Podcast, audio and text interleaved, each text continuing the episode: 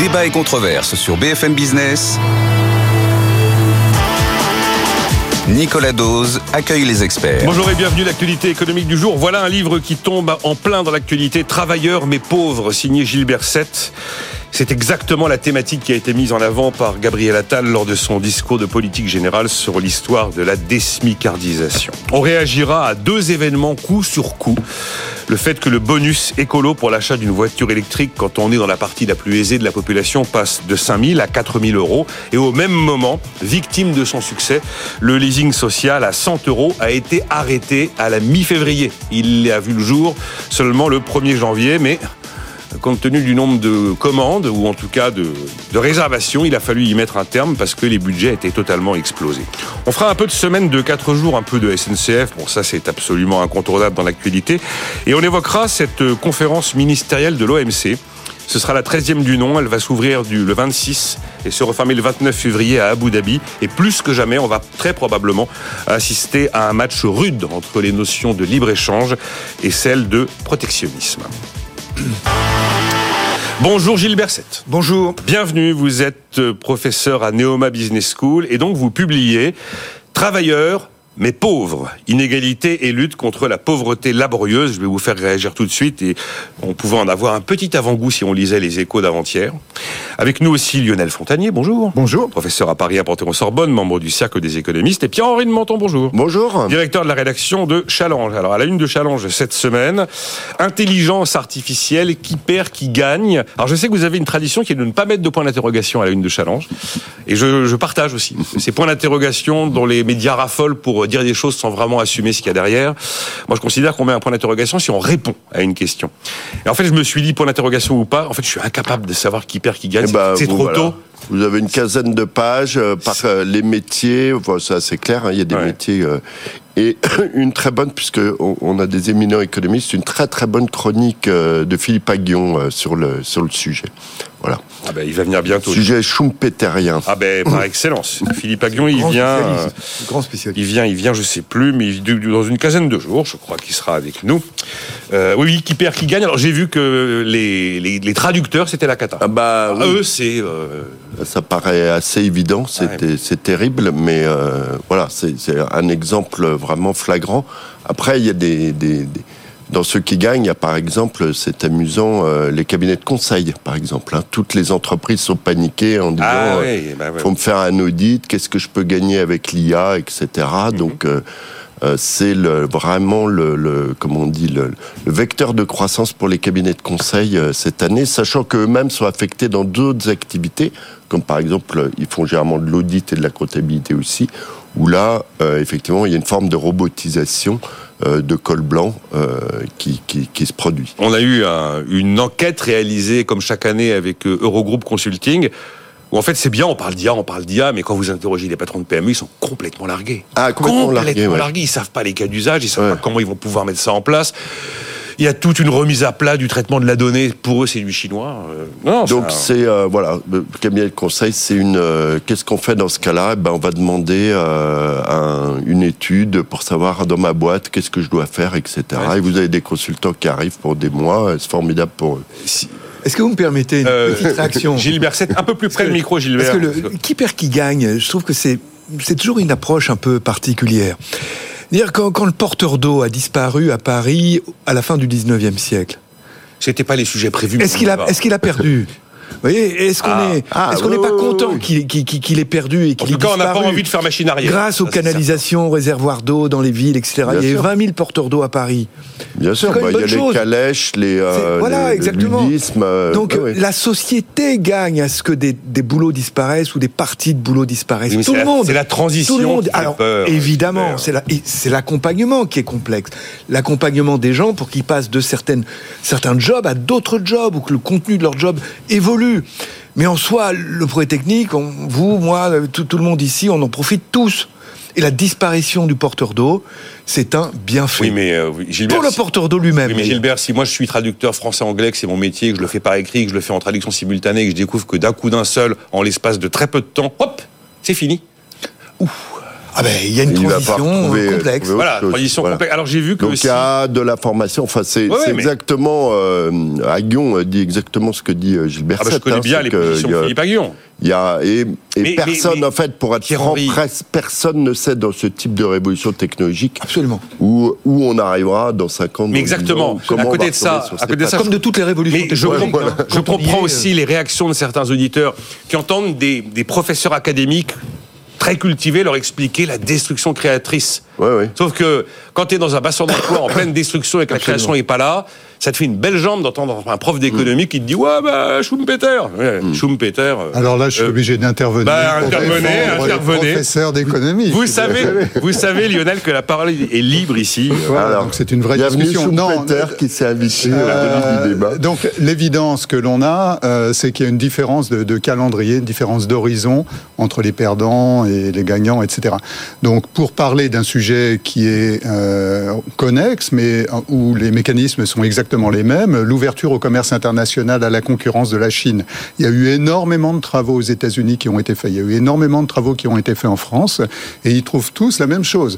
C'est-à-dire, au niveau local, Évidemment, il y a des pertes instantanées dans un certain nombre de, régions, de bassins d'emploi qui sont spécialisés sur les industries qui sont exposées à la concurrence. Donc ces gens-là perdent objectivement.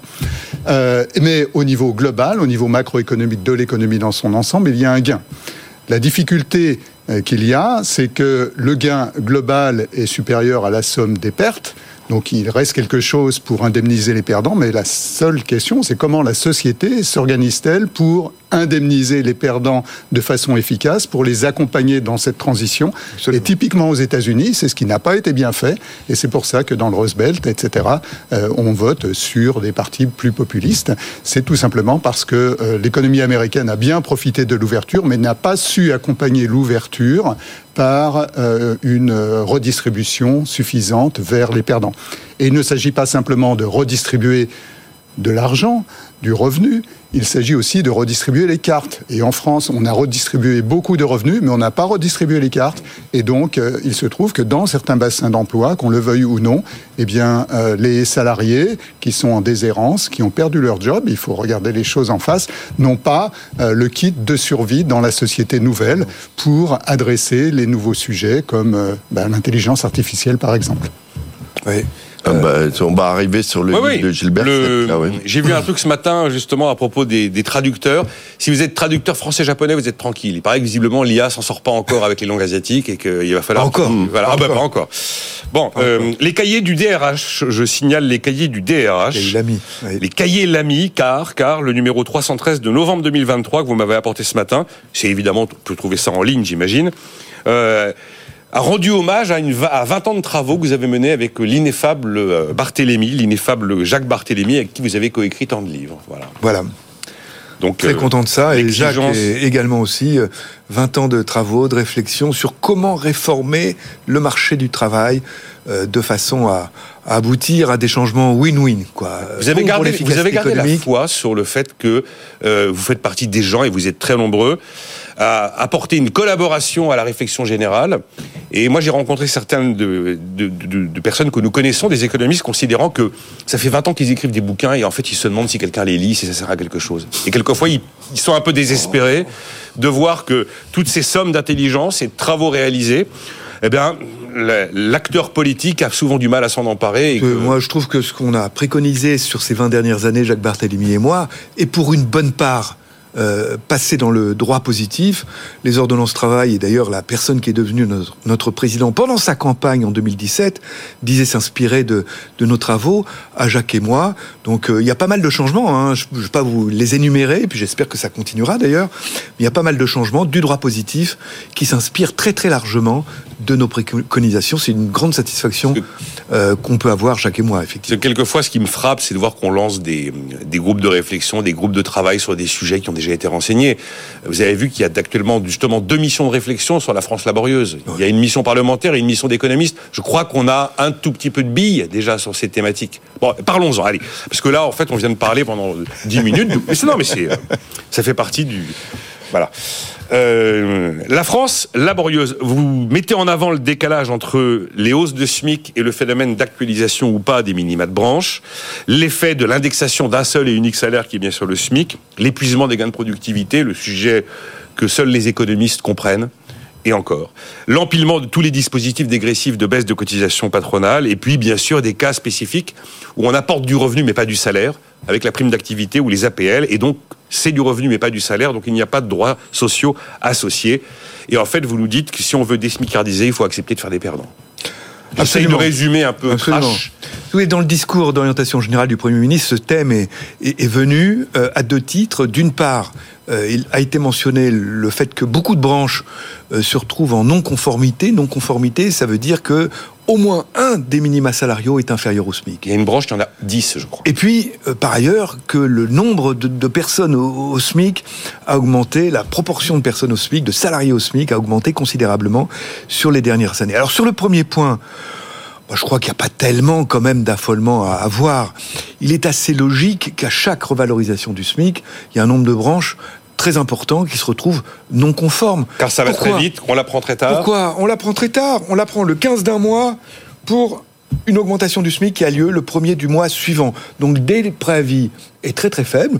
Je ne crois pas qu'il y ait d'autres pays au monde hein, où il y a un délai de préavis Pour imaginer aussi, un aussi mécanisme court. automatique de revalorisation des minima de branche dans la mesure où le SMIC est revalorisé. Attends, on, va, Enfin, on, va, on, on va y venir, mais voyez, donc, donc il n'est pas surprenant Bon. que beaucoup de branches soient surprises. En Allemagne, on connaît, mais des mois à l'avance, voire des années à l'avance, les relèvements du salaire euh, minimum. Euh, c'est une différence Moi, je- pardon, considérable. j'avais une et, et juste, juste pour finir là-dessus, quand on interroge la direction générale du travail, elle nous dit sur 171 branches que nous suivons, il n'y en a qu'une dizaine qui sont structurellement non conformes, où il y a un, un défaut de négociation structurellement collective. non conforme, d'accord. Oui, il y a un défaut de négociation collective. Pour les autres, circuler, il n'y a rien à voir. Ça se fait progressivement après chaque revalorisation du SMIC. Entendu. Il faut rappeler que depuis le que 1er c'est grave janvier... Moi, c'est Attends, question que je depuis le 1er janvier 2021, On fait pas 8, la parole aussi, Gilbert. augmentations du SMIC Oui, c'est- pour près de 15% d'augmentation, 14,8. Si. hein. C'est quand même c'est considérable. grave parce que si vous êtes, je ne sais plus laquelle, mais il y a une branche, je crois, qui est allée jusqu'à 11 seuils en dessous du minima.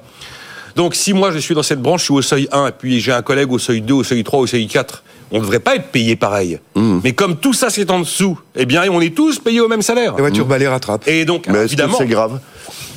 Bah, Quel est le. c'est pas- enfin, bon, pas, moi, c'est une, suis- une bizarrerie, euh, comme il y en a beaucoup, euh, c'est une neuf bizarrerie euh, suis- administrative et comptable, mais euh, le neuf salaire minimum, c'est le je- salaire minimum, donc Oui, il oui. fait voiture balai. ah, il fait voiture balai, on c'est est, pas très euh, motivant de se dire qu'on est au seuil On 9 est de la plus branche. dans des chikungunya bureaucratiques. Non, non, non, mais non, je sais pas. J'ai pas, j'ai pas l'impression que ça soit. Mais je pense que c'est un très mauvais signal. est se dit je gagne un peu plus que le nouvel arrivant euh, Bah qui, a, qui a le même, un peu les mêmes fonctions dans l'entreprise et il est rattrapé par le nouvel arrivant, ils ont le même salaire. Bah, c'est vrai que c'est un petit peu démotivant. Et puis- c'est désincitant. Quoi. Et puis, Gilles, euh, Pierre-Henri, il y a aussi un phénomène de coût pour les finances publiques, parce que tous ces gens qui devraient finalement être au-dessus, ils sont au niveau du SMIC où il y a le max de baisse de, de, de- de quasi zéro cotise patronale. Ça est la facture. Je vous rappelle qu'on est à 70 milliards d'euros de baisse de cotisation sociale en France. plus. Plus Plus Près de 80, oui. Oh, oui. 80. On est plus à 80. Alors, l'autre problème, c'est l'accumulation des salariés euh, au SMIC. On, on est à un maximum historique. 17,3% des salariés étaient au SMIC au 1er janvier 2023. On n'a pas encore le chiffre du 1er janvier 2024. C'est considérable, c'est un maximum historique. Est-ce qu'il faut s'en inquiéter? Oui et non. Non, on a déjà connu des situations semblables en 2005 et ensuite ça a baissé très très fortement sur les deux années suivantes grâce à la négociation collective. Le problème, c'est que maintenant il y a beaucoup de désincitation à la, mobilité salariale. D'abord, on, a peu de moyens de payer des hausses de salaire, il n'y a plus de gains de productivité en France, voire en moyenne il y a des, des pertes de productivité. Et puis l'autre raison, on en parlait tout à l'heure avec, avec Lionel, il y a des désincitations pour augmenter de 100 euros net par mois le revenu disponible d'un salarié célibataire à temps plein au SMIC, il en coûte 483 euros aux chefs d'entreprise. Gilbert, c'est à 1 SMIC ça? Parce que j'avais lu ce chiffre à 1,6 SMIC. C'est à 1 SMIC ou 1,6 Non, non, là c'est un, un SMIC. C'est au, niveau SMIC. au niveau du 100 euros de plus égale 483 euros pour le chef d'entreprise. Exactement. Donc le chef d'entreprise qui veut, qui, qui, qui, veut accorder une augmentation de, de, de, salaire à un de ses salariés performants, qui, qui donne de lui-même, qui est engagé, motivé, etc. C'est trop cher. Eh bien, ça sera divisé par 5 pour le salarié en termes de revenus. Il faut qu'on avance. C'est l'impasse. Vous me décrivez l'impasse. Ah, ben, faut remettre à plat tous ces dispositifs. Mais la difficulté de remise à plat de tous ces dispositifs, c'est qu'à coup nul pour les finances publiques, on est quand même dans cette problématique en ce moment. Il y a forcément des perdants parmi des gens qui ne sont pas des nantis. Donc c'est une véritable difficulté. Vous avez identifié les perdants? Ah ben, ça dépend de la remise à plat, bien évidemment. Donc si on veut remettre à plat l'empilement de la dégressivité des, des allègements de cotisations sociales, la dégressivité de la prime d'activité, ah ben. la dégressivité des appels, la progressivité de l'impôt sur le revenu, bah, tout ça c'est considérable comme chantier. Mais soit on y met beaucoup d'argent pour qu'il n'y ait pas de perdants, et on en met déjà énormément, et puis l'actualité n'est pas, n'est pas celle-là, soit il y a forcément des perdants. Et ce qu'on peut souhaiter, c'est qu'on aura malgré tout le courage de s'engager dans cette direction, un peu comme le Premier ministre a eu le courage d'annoncer la disparition de la SS pour le versement dans le RSA des chômeurs très courageux de faire disparaître la SS, ça concerne ah. 240 000 personnes. Ah oui, c'était très courageux. En termes de signal, on va dire. En termes de signal. En termes de signal. Je rappelle parce que la SS donne sans travailler des droits à la retraite, ce qui n'est pas le cas du RSA. C'était une petite spécificité française, oui, hein, oui, quand même, ce genre de dispositif. On, les cumule, hein, les, les oui, on spécificités françaises. La permittance, le SGR, le salaire journalier de référence, voilà. c'était des spécificités françaises. Bon, ben, euh, vous voyez, ben là, vous venez de décrire quelque chose. Je pense que ça fait partie de ce, que, ce qui pousse certains économistes à être déçus de voir qu'ils apportent des réflexions profondes sur des sujets et que le chantier est tel que je pense que. oh, moi je trouve on va que préférer y mettre de l'argent et de Je trouve que sur la pauvreté au travail, hein, vous voyez, c'est le thème de. Oui, oui la France laborieuse. Brandir, il, je brandis. Faut dire qu'il il coûte, il coûte moins de 22 euros. Hein, Voyons, 21,90. 21,90. Dire que les facteurs de pauvreté, c'est pas le salaire horaire les principaux facteurs de pauvreté des travailleurs, c'est le faible nombre d'heures travaillées. C'est ça le principal facteur de pauvreté. Et le deuxième facteur de pauvreté, c'est la configuration familiale. Dire le taux de pauvreté moyen est de 14%, le taux de pauvreté d'un travailleur à temps plein, c'est 5%, 5%, et par contre, le taux de pauvreté euh, d'un adulte en famille monoparentale, c'est de plus de 30%. Vous voyez, c'est ça le, le, drame. Et on pense bien sûr aux mères, aux mères célibataires qui ont à charge l'éducation de leurs enfants, le financement de cette éducation, des frais de garde, etc. Et qui sont pour, 30, pour près d'un tiers d'entre elles euh, en, en, situation de pauvreté laborieuse. Donc l'axe, l'action doit se faire euh, pour euh, lutter contre le temps partiel choisi euh, excusez-moi, subi pour aller vers uniquement du temps partiel choisi. Il faut essayer d'accompagner les personnes. pour les finances publiques. Voilà. Et puis, et puis les gardes d'enfants, les aides aux gardes d'enfants, etc. Pour évidemment les familles monoparentales en particulier. Quand le chantier est ouvert, euh, vous revenez bien sûr et on décrypte. Ah, il est ouvert. Il est quoi Il est ouvert? Ah ben, sur, les gardes, ouvert, euh... ben, sur les d'enfants, beaucoup de choses ont été décidées sur les deux trois dernières années. Il faudra voir maintenant si ça mord sur la bonne population. C'est des choses d'une complexité inouïe, hein, ce, ce, genre de choses. Donc voilà, des dispositifs ont été créés. Maintenant, il faut du recul pour les évaluer. On fait qu'introduire le sujet car on a une minute 20, Lionel Fontanier, mais voilà quelque chose qui n'est pas à coup nul pour les finances publiques, à tel point que le bonus écolo pour la moitié des Français les plus aisés passe de 5 000 à 4 000 euros pour se payer une voiture électrique. Et puis le leasing social à 100 euros a tellement bien marché. On devait en avoir 25 000, on en a finalement validé 50 000, on arrête tout, ça a déjà coûté plus de 600 millions d'euros. Deux faits d'actualité sur lesquels vous vouliez réagir. Vous nous introduisez le sujet, on marque une pause. Oui, donc euh, je complète euh, ce qui vient d'être dit. Euh, pour les ménages les plus aidés, c'est-à-dire les moins aisés. Euh, donc le bonus reste à 7 000 euros. Il reste à 7 euh, Et un point qui est passé un peu sous le radar euh, dans, dans les médias, si je peux me permettre, c'est qu'on a supprimé le bonus euh, écologique pour l'achat de voitures particulières par les entreprises, parce qu'on appelle oui. les, les, personnes morales. Donc ce bonus était de 3 000 euros. Euh, donc est-ce que c'était une bonne idée ou pas? On peut en discuter. En tout cas, celui-ci a été supprimé. Et donc ce qui est vraiment important pour la population, c'est la fin de ce leasing, de cette formidable mesure qui proposait pour les ménages modestes une voiture à 100 euros par mois, une voiture électrique à 100 euros par mois en leasing.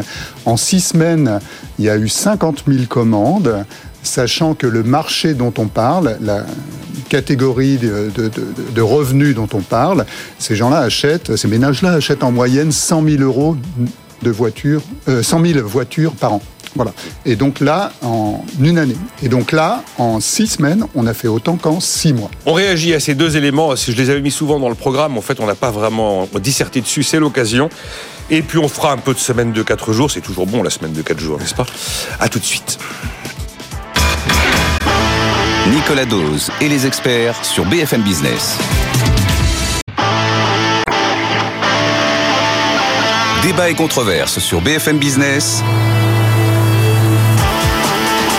Nicolas Dose accueille les experts. Avec Gilles Berset, professeur d'économie à Neoma Business School, qui publie. Il est publié d'ailleurs, il est sorti. Hein il est sorti hier. Hier. Travailleurs mais pauvres, inégalité et lutte contre la pauvreté laborieuse. C'est publié chez Deboc Supérieur. Habituellement, je disais Deboc, mais Deboc Supérieur. Je... Deboc même. Deboc, on dit Deboc. Oh là là. Catastrophe. Euh, Lionel Fontanier, professeur à Paris 1 en Sorbonne, membre du Cercle des économistes, partenaire de cette émission tous les jeudis. Et Pierre-Henri de Menton, directeur de la rédaction de Challenge, avec à la une du numéro qui sort aujourd'hui IA, qui perd, qui gagne vous avez regardé les métiers, vous avez regardé les entreprises pour essayer de faire le tri. On évoquait le bonus écolo, on évoquait le leasing social. Est arrivé la pause, je vous ai coupé la parole, Lionel Fontanier. Qu'est-ce que ça vous inspire comme réflexion? Donc, euh, si, je reprends le point où nous nous sommes arrêtés, donc en six semaines, on a vendu à cette euh, catégorie de ménages euh, autant de voitures qu'en six mois euh, une autre année. Donc c'est un succès formidable. Oui. Mais en même temps, euh, il y a quand même des contraintes budgétaires qui existent. on pourra en reparler peut-être à d'autres moments dans cette émission. Donc on avait prévu de mettre un milliard et demi d'euros sur le verdissement du parc automobile.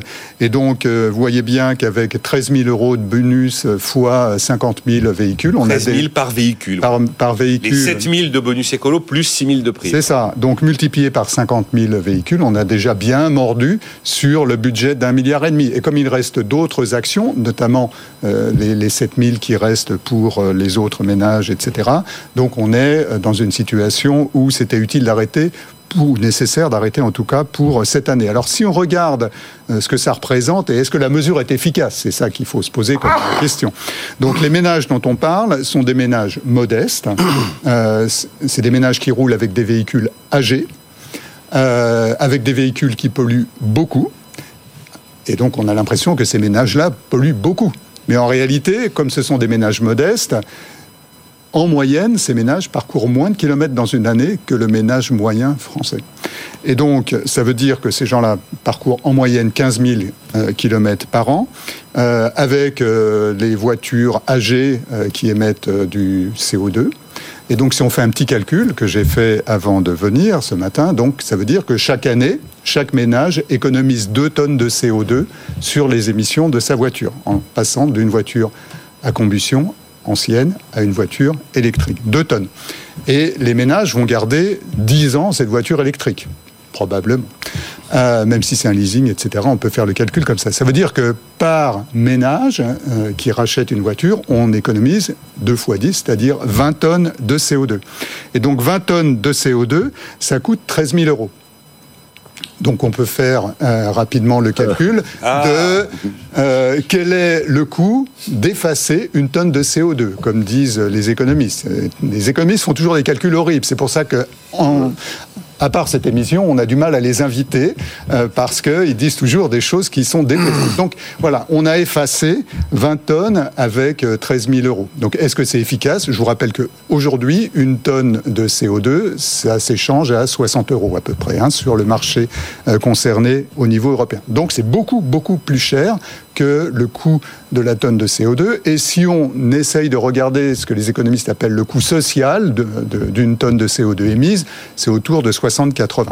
Donc on est de toute façon très au-delà. Donc est-ce que ça veut dire que c'est une mauvaise mesure? Eh bien non. Et c'est là que ça devient intéressant, parce qu'en fait, c'est une mesure de pouvoir d'achat en direction des ménages modestes avant d'être une mesure environnementale. Parce que ça va protéger pendant 10 ans les ménages modestes de toute augmentation du prix des carburants, des taxes sur les carburants, de la taxe carbone sur les carburants, etc. Donc c'est une excellente mesure sociale, mais du point de vue environnemental, ça fait très cher la tonne de carbone. votre démonstration, ça prouve bien, ça prouve bien. Non, fantastique. On aurait pu avoir la même sur. Euh, J'ai souvent entendu les économistes parler du coût de- des emplois aidés. Vous savez, c'est- ça Oui. fait penser Non, non, à ça.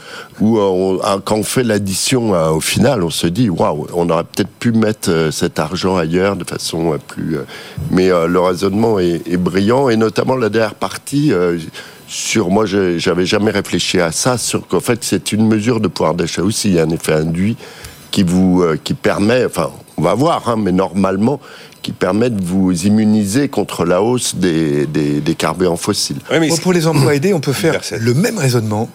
Oui, c'est ça, ce c'est- calcul. on l'a fait mille Évidemment, fois, mais ça coûte très cher, mais ça évite aussi que, que des gens parfois s'éloignent durablement du marché du travail. Et euh, quand on s'éloigne dura- durablement du marché du travail, le risque, c'est Mmh. qu'on s'en éloigne définitivement. C'est la question qu'on se pose actuellement avec l'apprentissage. Est-ce qu'on dépense exactement, trop dans un Juste- dispositif qui cartonne à côté Juste, euh, moi j'avais juste une petite remarque. Menton. Allez-y, allez-y, allez-y. dire que c'est un phénomène. euh, Il y a d'autres pays qui sont en train de revoir. L'Allemagne a carrément coupé tous ses bonus. euh, Bon, alors les, il se trouve que les voitures allemandes n'étaient pas très très en pointe sur euh, euh, l'électrique, en tout cas sur le- l'entrée et le milieu de gamme. Euh, les États-Unis ont stoppé aussi, donc c'est c'est c'est euh, on était un peu une anomalie d'y aller à fond et euh, effectivement je pense qu'il y a eu un petit un petit problème. Ils auraient peut-être eu- dû utiliser de l'IA, je sais pas, pour voir quelle, a- quelle allait être la demande face à, cette offre de primes, puisqu'ils ont été complètement débordés. Il y a quelqu'un qui s'est planté un peu dans ses, calculs, quelque part, parce que c'est effectivement, c'est pas très bon de, lancer un dispositif et de la- l'arrêter en loose day au bout de quelques mois, parce qu'on est en train de, de cramer la caisse, comme dirait l'autre. Non, Donc, ça, euh, ça montre tout simplement que les, les ménages et les consommateurs euh, sont parfaitement rationnels. Ça, j'en suis persuadé. ils- j'en suis et- persuadé. Ils avaient Non, mais- parfaitement absolument. anticipé qu'avec un milliard et demi, ça le ferait pas. Et, Ouais. et donc, ils ont dit, il faut se dépêcher Ouais, de ouais. déposer un Ouais, dossier ouais. pour être dans les premiers. Et donc, euh, les, les ménages et la rationalité des ménages a dépassé euh, celle des politiques économiques. C'est un truc euh, tout à fait euh, L'une des raisons de la rationalité aussi, c'est que les ménages pouvaient craindre que les constructeurs n'aient pas assez de voitures de ce type-là Alors, à non, mettre mais sur le Il y a quand même un truc Oui, marrant sur le dispositif, c'est qu'on l'a attendu, c'était une promesse présidentielle. On l'a entendu, on l'a attendu pendant des mois et des mois et des mois. Euh, donc il y a une. il n'y avait et- pas l'offre aussi. Il y avait pas ce qui l'offre, Ce qui est amusant, c'est que tu as des constructeurs qui ont sorti des offres à 100 euros avant même le dispositif. Alors, il n'y avait pas du tout de, de critères de, de pouvoir d'achat, etc. Mais, mais le marché est capable aussi, euh, il n'a peut-être pas tout le temps besoin de l'État, le marché est capable euh, d'inventer des dispositifs. L'intérêt euh, des constructeurs, c'est de vendre des, vendre des voitures électriques, euh, puisqu'ils ont fait des investissements colossaux là-dedans. Donc euh, le marché est aussi capable de générer ça. Et là, c'est comme il y avait une sorte d'impatience, et puis une, euh, et- ça avait commencé à se produire. quoi. Et l'État a mis effectivement, après un coup d'accélérateur... euh, Je, je n'exclus pas que les décisions allemandes aient été motivées par cette vieille corrélation économique qui veut que quand tu mets des primes et des bonus, tu finis par les retrouver dans les prix à un moment. Ah oui, Et que bah, tu, la guerre des prix s'arrête là où commence le bonus. Et euh, mais d'ailleurs, je me posais la question en vous écoutant, en écoutant cette démonstration euh, croustillante que vous nous faisiez, Lionel Fontanier. Quand on, quand on met en place ce leasing social, quel est le lièvre qu'on court? Le pouvoir d'achat? Ou la baisse des émissions de gaz à effet de serre en fait ou la ou la comment dire la souveraineté aussi Ou la parce que je souveraineté, vous rappelle oui. que le, le, le bonus c'est pas pour les chinois La euh, liste voilà, a été actualisée ou dévoilée, je crois, en décembre. une mesure trois objectifs déjà Oui, oui, déjà, les lièvres, on, on sait bien que crédit, impôt, compétitivité, emploi, on sait à qui ça a profité et qui a à qui ça n'a pas profité. Vous en pensez quoi? Non, je pense que j'ai déjà donné la réponse. Oui, oui, oui, Voilà. oui. oui. Donc, Donc, vous avez- euh, non, mais voilà. Vous alors, avez sur- donné la réponse de l'économiste. Moi, je me demande le celui qui met en place cette politique. Sur, sur la partie, euh, sur la partie souveraineté, euh, industrie, politique industrielle, etc. Donc euh, le point qui a été poussé de façon probablement légitime euh, au niveau français, c'est qu'il faut faire très attention au contenu carbone des véhicules produits, c'est-à-dire produire les véhicules électriques, c'est très émetteur de carbone. Donc si vous dépensez un milliard et demi pour décarboner, mais si en même temps les voitures que vous achetez euh, sont des voitures qui ont été produites avec de l'aluminium qui a été produit en Chine avec du charbon, c'est pas bon. Et je ne parle même pas des batteries. Et donc pour éviter cela, il y a eu effectivement cette disposition qui n'a pas plu beaucoup à nos amis euh, chinois, qui consiste à dire qu'on va prendre plutôt des voitures européennes. Mais néanmoins, si vous regardez la, la production en France, vous savez que l'année dernière, il y a 140 000 voitures électriques qui ont été vendues en France. Et sur ces 140 000, il y en a 100 000 qui ont été importées. Euh, c'est passionnant ces histoires. Euh, donc oui, il y a eu 50 000 commandes validées, il y avait 90 000 demandes à la fin janvier. Alors qu'on avait dit 20 à 25 000 cette année, pas plus. Bon, euh, c'est quand même un élément supplémentaire qui prouve bien qu'on a un petit problème de budget. Hein. Parce que là, euh, on prend pas ce genre de décision comme ça si on a les coups des franges. Bah, nos amis allemands aussi, puisque ce qui a été évoqué tout de suite, le fait qu'ils ont supprimé, c'est lié à la décision de la Cour de Karlsruhe. Hein. Ah, et bah, euh, on, ne badine pas avec les règles en Allemagne, alors qu'en France, normalement, on badine avec les règles. Euh, un petit mot, pas trop long, parce que je voudrais qu'on évoque le match libre-échange et euh, protectionnisme. Là, c'est le grand fantasme, la semaine de 4 jours, Gilbert 7. En fait, tout le monde y met ce qu'il veut. Absolument. Tout le monde y met ce qu'il veut, tout le monde le... La semaine en 4 jours, la semaine de 4 jours. Chacun va la comprendre à sa sauce en fonction de Comme je dit tout à l'heure, d'ailleurs, euh, ce dont on parle le plus souvent, c'est la semaine en 4 jours plutôt que la semaine de 4 jours. La semaine de 4 jours est un cas particulier de la semaine en 4 jours. Mais je dirais que l'approche est souvent un petit peu dogmatique euh, en ce terrain-là. faut surtout, surtout, surtout laisser les entreprises, euh, les établissements discuter de ça, voir si c'est faisable, voir si les salariés le souhaitent. Parce qu'évidemment, selon les, les, les, les, salariés en cause, euh, certains peuvent souhaiter une semaine en quatre jours. D'autres qui veulent aller chercher leurs enfants à la sortie de l'école tous les jours préféreront rester sur la semaine de cinq jours. Les URSAF de Picardie ont testé le dispositif. Ils avaient 200 agents éligibles. Il y a eu trois volontaires. Donc voilà, exactement. Donc il faut surtout, surtout, surtout laisser la chose au niveau la plus décentralisée euh, être être décidée. Ça c'est acquis. Mais c'est acquis. Le point qui me paraît important, c'est qu'on est quand même dans une époque où les gains de productivité sont faibles, voire nuls, voire négatifs en France. Hmm. Donc on a peu de choses pour améliorer le pouvoir d'achat des salariés. Comment on peut hmm, cependant envisager l'amélioration de leur confort? Ben, c'est vrai qu'il y a des changements euh, comme le télétravail qui peuvent permettre d'améliorer le confort des salariés, confort de vivre des salariés. Les entreprises et, machine arrière. Et oui, mais des entreprises... SAP là? Oui, mais des entreprises qui étaient passées au tout télétravail. Donc il y a des coups de balancier. On, sait maintenant, il y a quand même tout un corpus de travaux auxquels j'ai contribué, mais auxquels beaucoup d'autres ont contribué, qui montrent que l'optimum, c'est entre 1 et 3 jours de télétravail. c'est pas 5 jours de télétravail. Donc il y a, y, a y a un coup de balancier, c'est tout à fait, tout à fait logique. Néanmoins, on voit que du côté des salariés, quand on les interroge, qu'on leur demande de, de, de mettre un prix au télétravail. Combien vous seriez prêt à payer en termes salarial pour continuer à télétravailler?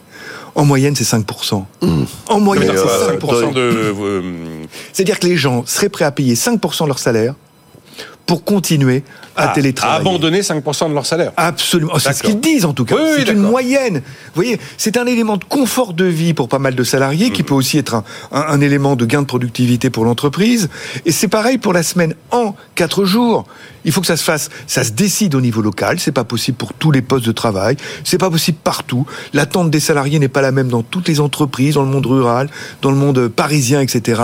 Où, où le, le coût de l'immobilier est beaucoup plus cher. Donc voilà, laissons les choses se faire au niveau local. Moi, il y a surtout qu'il n'y ait aucun frein réglementaire. Quelque chose de, très troublant, euh, très bien le confort des salariés, mais on voit une hausse de l'absentéisme en même temps, hein, quand même. Donc c'est que ces formules euh, ou alors c'est des, ou alors c'est des paresseux, hein, ce qui est possible, mais que personne ne dira jamais, euh, effectivement. Euh, et c'est des faux arrêts de, c'est des faux arrêts de travail. Moi, j'ai jamais réussi à valider la statistique des arrêts de travail le vendredi. Euh, c'est un peu tabou, j'ai l'impression, à l'assurance maladie. Bon, euh, où, euh, où il y a une vraie souffrance au travail de cette désorganisation du marché du travail avec le télétravail. On ne sait plus très bien quel est le statut, etc. Et je pense qu'on est dans une phase une espèce de phase de transition anthropologique, on va dire, sur le, le rapport des gens au travail, euh, qui fait que les gens sont un peu paumés et effectivement, ils ont l'impression de refaire un petit coup de télétravail à 10 heures du soir parce que j'ai pas eu le temps de le faire avant. Faut que je termine le truc. Le, j'ai mon vendredi off, mais quand même, j'ai deux réunions au Zoom. C'est, en tout cas, pour les cols blancs, c'est, je pense, extrêmement euh, déstabilisant. Je pense qu'il y a Et les cas. cols bleus, je pense que c'est une source de frustration euh, terrible et de division de la société. Donc Ah, ça globalement, divise, le bilan divise, pour l'instant, il est, euh, il est pas vraiment positif puisqu'on a quand même cette baisse euh, de la productivité du travail et qui pour l'instant est quand même le fondement de la croissance. Après, on peut remettre en cause effectivement et le travail et la croissance, mais euh, on n'en est pas là.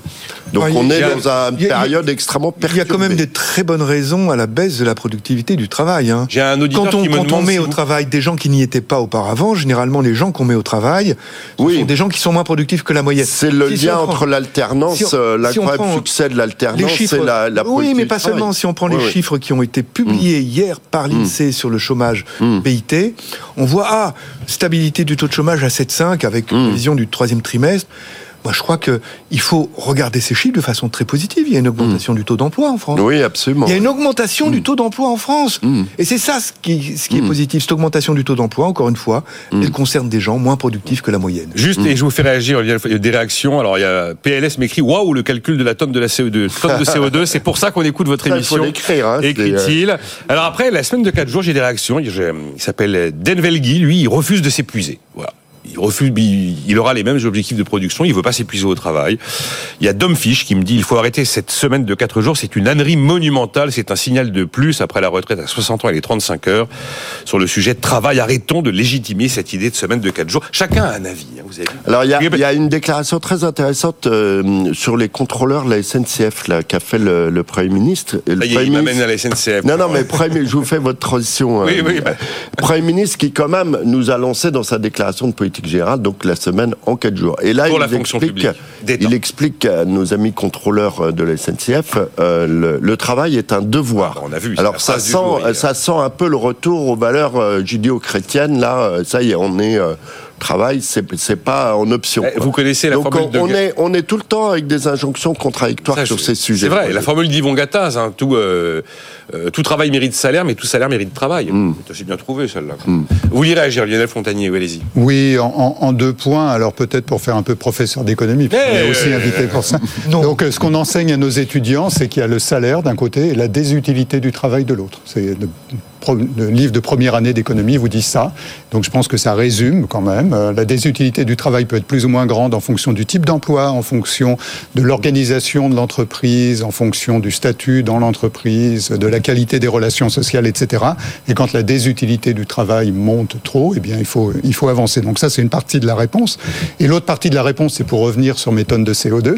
Euh, le gros avantage d'une semaine en quatre jours, hein, euh, c'est que vous n'allez que quatre fois euh, au bureau. C'est Ah, ouais. c'est l'argument qui est mis en avant, oui, c'est le et, télétravail. et- et donc, le télétravail, c'est la même chose. On dira ce qu'on veut, mais ça conduit quand même à des économies sur nos émissions de carbone qui Alors. sont substantielles. Est-ce que tu me permets là de, de mettre Et un attends, bémol je termine. Attends, je, je termine. Euh, Par ailleurs, les entreprises elles-mêmes euh, donc voient euh, le nombre de personnes en même temps sur euh, donc euh, le site de l'entreprise euh, se réduire, en tout cas au moins pour l'école blanc, parce qu'il y a des choses qui ne peuvent pas se faire de cette façon. Et donc ça permet de réduire les surfaces de bureau. Donc c'est aussi une économie euh, de CO2 qui est tout à fait euh, colossale. Je vous rappelle que les émissions liées euh, au bâtiment sont des émissions très très importantes au niveau international. Tout à fait d'accord sur le second point. Sur, sur le premier, un petit bémol. Euh, les gens qui télétravaillent euh, plusieurs jours par semaine sont des gens qui habitent plus loin aussi. C'est-à-dire je- le, le- le- le jeune actif qui, qui est à Paris, euh, s'il télétravaille deux trois jours par semaine, il va en profiter, si j'ose dire, pour se délocaliser et habiter plus loin. Il fera moins de transports, mais des transports plus longs. Alors Oui. en termes d'émissions, comme l'a montré l'ADEME, le bilan est un peu. Mais non, mais parce qu'il peu- il prend le TGV, il prend le TGV. Oui, pour- Les bureaux vides, donc ça provoque une crise immobilière, donc il va falloir remettre de l'argent. C'est infini. Il y a des gens qui habitent à Bordeaux maintenant pour travailler à Paris. hein. Euh, Tous les c'est jours. une, Enfin, tous les jours. Voilà. Non, pas Hors tous les jours. télétravail. Et euh, donc, euh, on a des billets de TGV euh, à des prix insensés, donc on rogne sur le pouvoir d'achat. Enfin, c'est euh, le, le, truc, c'est là où on voit que le marché du travail, c'est vraiment le sang, le cœur de tout, c'est que ça provoque effectivement euh, cette mutation qui est en cours, encore une fois, ça provoque à toutes sortes de. de c'est comme s'il y avait une sorte de tsunami avec des, des, des répercussions euh, multiples euh, sur, euh, sur l'économie. Et on ne sait pas très bien où on va aller encore. Parce qu'on à ce point, Nicolas est désespéré. Il dit Je tiens plus du tout mon avis. ah non, non, non, mais non, mais moi, il y a deux jours, on a fait une émission complètement désorganisée. C'était assez sympa. Bon, pas tous les jours. J'adore quand le truc part en vrille. Regardez, on a commencé l'émission. Mais regardez, un quart d'heure sur un truc qui était même Nous, on a fait un papier dans le dernier numéro de Challenge sur Sodexo. Donc les cantines, euh, les, cantines euh, au, boulot là. Ah bah oui, oui. catastrophique. Ah bah allez parler aux commerçants euh, de l'esplanade de la défense. Donc si vous voulez, voilà. Alors après vous allez parler effectivement au type qui a un restaurant à 100 km de Paris. de, bon, lui il va être content puisqu'il voit arriver des clients. Dès le jeudi après-midi. Enfin, les, les répercussions, elles sont, elles sont vraiment euh, très importante et c'est déjà parti. Le sondage qu'on avait fait ensemble était très frappant quand même. Près d'un tiers des gens considèrent qu'ils pratiquent déjà euh, le, la semaine de 4 jours d'une façon ou d'une autre. Euh, donc euh, on est et 77% ils sont bien sûr favorables avec toujours alors on avait bien précisé dans la question 9 heures en 4 voilà, jours voilà, jour, au lieu de 7 heures en 5 jours par jour. 4 jours. Oui, tout à fait. vous avez vu le, le, le enfin c'est un fait divers mais SAP qui était passé au 100% télétravail le patron a tapé du poing sur la table, a dit, mais non, je suis désolé. Comme tous les grands Américains. Maintenant, ça, maintenant, ça va être trois jours hmm. euh, max en télétravail. C'est terminé le 100% télétravail. Eh bien, il y a une, euh, une pétition de hmm. plusieurs milliers de salariés qui menacent de démission collective si hmm. on leur impose de revenir au travail, au bureau. Mais là, c'est pas un gars qui dit non, je suis pas d'accord. Je crois qu'ils sont 1500 à mettre euh, en jeu le fait de démissionner. C'est un nouveau sujet de conflit. On a 7 minutes. Il y a eu des quantités d'éléments euh, assez passionnants, complexes à trancher, Lionel Fontanier, sur ce match libre-échange protectionnisme. On s'est bien rendu compte que la politique de Joe Biden, c'est pas une politique ultralibérale. C'est évidemment une politique de protectionnisme qui passe pas par les droits de douane, mais qui passe par les normes. On a vu que le rejet du libre-échange a été l'un des points centraux de la crise agricole. Et on, a érigé le Mercosur comme euh, l'élément à abattre absolu. On a eu là tout récemment une mobilisation au niveau européen des producteurs européens de panneaux solaires qui disent faut absolument bloquer les panneaux solaires qui viennent de Chine, on va crever. Tous ces gens, ils ont des bonnes raisons. Et là, il va se tenir la conférence ministérielle de l'OMC du 26 au 29 février à Abu Dhabi. Mais soumis cette idée parmi les sujets du jour, je me suis dit que ça m'intéressait de vous entendre sur cette thématique. On a voilà. six minutes. c'est largement oh. pour parler de ce qui va sortir de cette conférence. Euh, donc, euh, la conférence précédente était à Genève, comme vous vous rappelez peut-être, hein, ah bah en 2022. Je m'en souviens. Ah, ça ne vous a pas échappé. Bah Et donc, euh, cette conférence avait été marquée par un accord très important, qui est l'accord sur les pêcheries, l'accord sur les subventions à la pêche, qui est le cheval de bataille de la directrice générale Ngozi. Euh, donc c'est vraiment le marqueur de son mandat, c'est cet accord. Et donc ce que vous savez aussi évidemment, c'est que pour qu'un accord signé dans une ministérielle prenne effet, euh, il faut que ensuite chacun des pays signataires, chacun des pays membres envoie un document à Genève expliquant comment cet accord va être mis effectivement en place. Et donc quand deux tiers des pays membres ont envoyé ce document, l'accord commence, mais mis en application.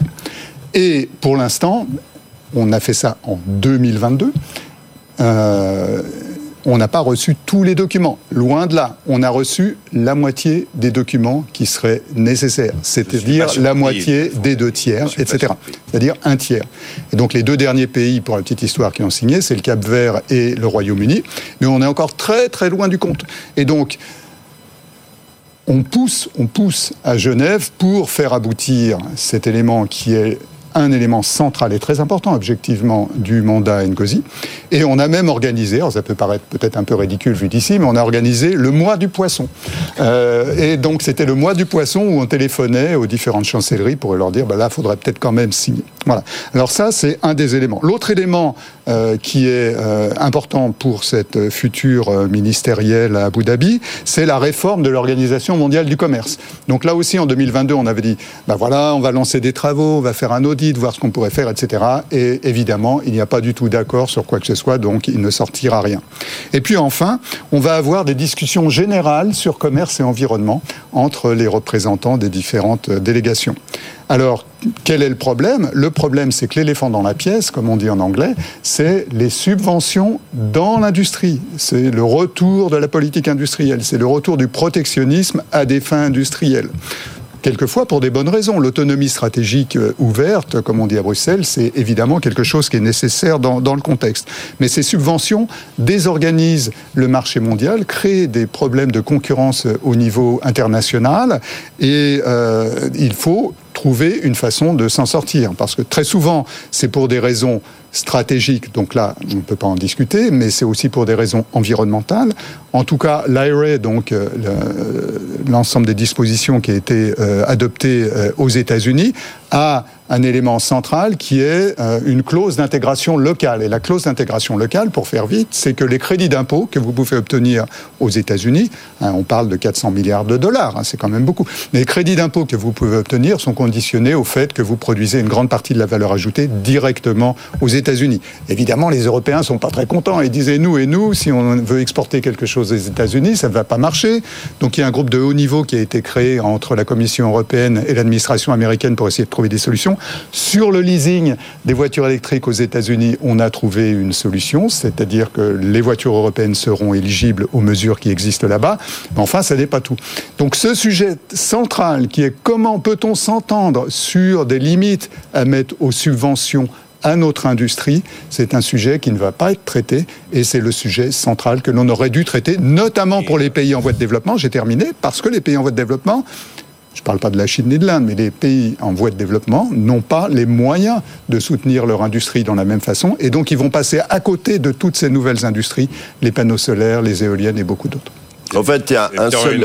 Moi, ce qui avait frappé à euh, Davos, mais pas, pas seulement cette année, mais euh, depuis plusieurs années, il y a un seul pays qui est vraiment l'apôtre de, la mondialisation, de, ce qui fonde euh, effectivement l'enrichissement euh, global par euh, l'accélération du commerce international, qui, est quand même le fondement de, de, l'OMC, qui a été créé après-guerre sur cette idée que le, commerce c'est la paix, c'est la Chine.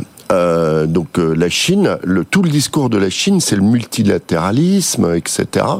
le, le, mais les autres pays n'utilisent c'est quelque chose, c'est un repoussoir à opinion publique horrible. L'OMC, c'est considéré comme euh, un truc d'espèce de suppôt, donc c'est juste impossible de faire quelque chose. Donc après, il y a ce que Gouachas au FMI appelle et euh, il n'aime pas du tout ce concept, mais c'est une sorte de fragmentation. C'est le commerce entre amis avec des groupes de pays qui arrivent à s'entendre entre eux. Mais euh, l'idée euh, qui portait l'OMC, pour moi, elle, est, enfin, vous l'avez décrit avec de façon à la fois sérieuse et un peu pas sans rire. c'est un non-événement. Moi, je vais pas faire une ligne sur la, conférence ministérielle. On fera, enfin, quand vous reviendrez, on fera le débat. Il reste 47 secondes. Moi, j'ai deux trucs tout bêtes. Hein. J'ai le sentiment que depuis son entrée dans l'OMC, la Chine n'en a pas respecté les règles. Et j'ai l'impression qu'aujourd'hui, c'est une organisation qui est complètement démonétisée. Notamment après la période où Trump a volontairement et sciemment bloqué le fonctionnement du mécanisme de règlement des différends. Et je me dis que ce que l'OMC peut encore faire, il arrive que des organisations en mort cérébrale se réveillent. Ah, pas mal. Pensez à l'OTAN. Voilà. voilà. Bah, tiens, on devait en parler. On aura... et, et, la Chine, lors de son entrée à l'OMC, a fait énormément, a libéralisé énormément son ah bah économie. Mais le problème, c'est qu'on avait anticipé que la Chine irait vers une économie de marché. Et la Chine est allée exactement dans l'autre sens Merci à vous. On n'a pas le temps de tout évoquer, et notamment bah, justement l'aspect économique de ce qui se passe aujourd'hui au sein de l'OTAN. Euh, travailleurs mais pauvres, inégalité et lutte contre la pauvreté laborieuse de, de Boc. De Buck. De Buck. De Buck. De Buck. C'est moins de 22 euros. Pour moins de... DBS, ça, Voilà, DBS. Moins de 22 euros. De Buck. Euh, c'est Gilles Berset, donc, euh, qui publie qui publie cet ouvrage. Merci Lionel Fontanier. Revenez avec votre calculatrice, c'est passionnant. Euh, Pierre-Henri de Menton, les directions euh, de Challenge, avec à la une l'IA qui perd, qui gagne, c'est à compter d'aujourd'hui dans tous les kiosques qui se respectent. On se retrouve demain à 9h. Nicolas Dose et les experts sur BFM Business.